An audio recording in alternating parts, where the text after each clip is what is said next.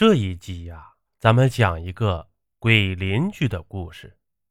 自从丈夫去世后，这马寡妇带着一个七八岁的孩子，吃苦耐劳，从不与人是非。他家原来的那个邻居啊，自从独生女儿嫁到了城里后，就把老两口接进城里享福去了。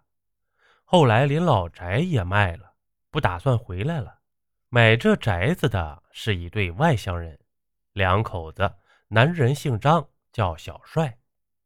平时在山里倒腾些山货什么的。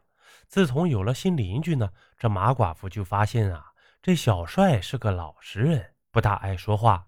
而他的媳妇呢，性格火辣。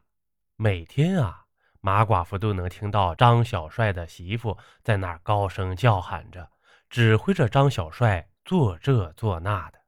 有时候呢，晚上张小帅回家晚了，他那媳妇还不让他进屋，大声骂骂咧咧的，好像恨不得要让村里所有人都知道他家张小帅对他好，听他话似的。这隔壁邻居啊，马寡妇听得最清楚，不免有些伤感。要是自己丈夫在世，我永远不会像张小帅媳妇那样，一定对丈夫百依百顺。这越想越思念自己的丈夫，每次听到张小帅媳妇骂男人，她自己就偷偷的抹眼泪儿。有一天，吃过饭后，马寡妇就去捡鸭蛋呢。谁知啊，在院子里找了一圈也没寻见。她正纳闷呢，就听张小帅媳妇在那嚷嚷：“小帅，快来看，咱家鸭子早上下蛋了，这会儿屁股下面又有一个。”马寡妇心想啊，鸭子生俩蛋，咋可能呢？该不会是我家鸭子跑到他院里去他家下了蛋了吧？要不我去问一下。在那儿想了半天啊，最终还是决定不去问了。自个儿也没什么证据，就去问，倒显得自己小气了。这已经一个多星期了，没捡着鸭蛋半个，这损失了七八个鸭蛋呢。可以卖好几块钱呢。若以后再捡不着鸭蛋，这儿子的学费可怎么凑啊？不行，我还是去问一下吧，是不是自家的鸭子跑他家下蛋去了？这刚走到拐角处啊，就听到张小帅媳妇在那儿和几个妇女得意洋洋地白话着，说他们家鸭子多么能下蛋，每天两个。那几个村民笑着也没说话。这张小帅的媳妇又说：“你们还别不信，昨天早上俺家鸭子那大屁股一撅下了一个，我收了后呢，可是到了晚上屁股一撅又下了一个。这么多人啊，自己又没证据。再看那张小帅媳妇说的有鼻子有眼儿的，这马寡妇不好意思过去了，低着头转身回家，再去院子里找。”可还是没找到啊！越想越难过。原本还指望着能卖几个钱给孩子凑学费，可是自家的鸭子去哪里下蛋了呢？这马寡妇小时候听自己奶奶讲过一个故事：不做亏心事，不怕半夜鬼敲门呐。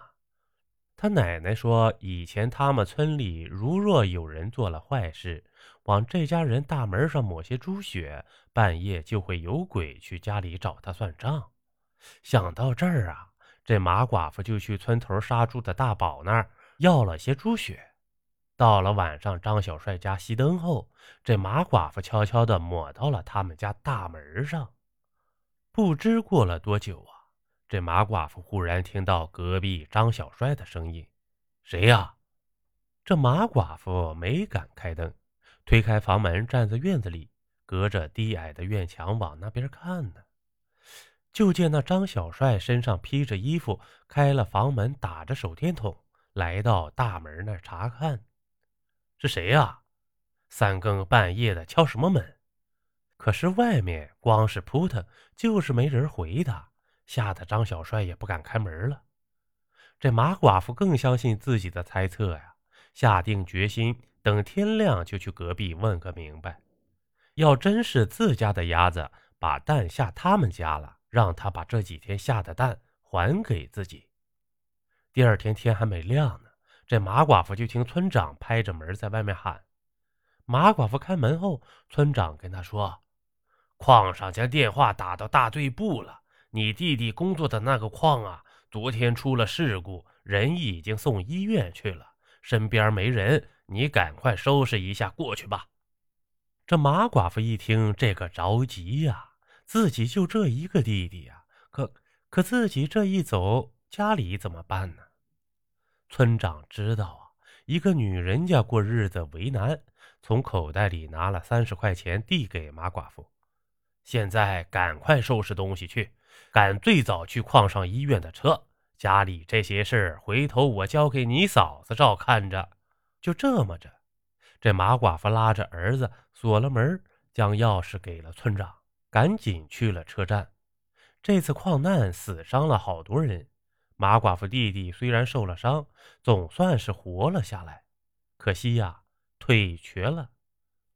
马寡妇在医院里伺候了弟弟将近一个月，最后实在是放心不下家里，匆匆忙忙带着儿子回家了。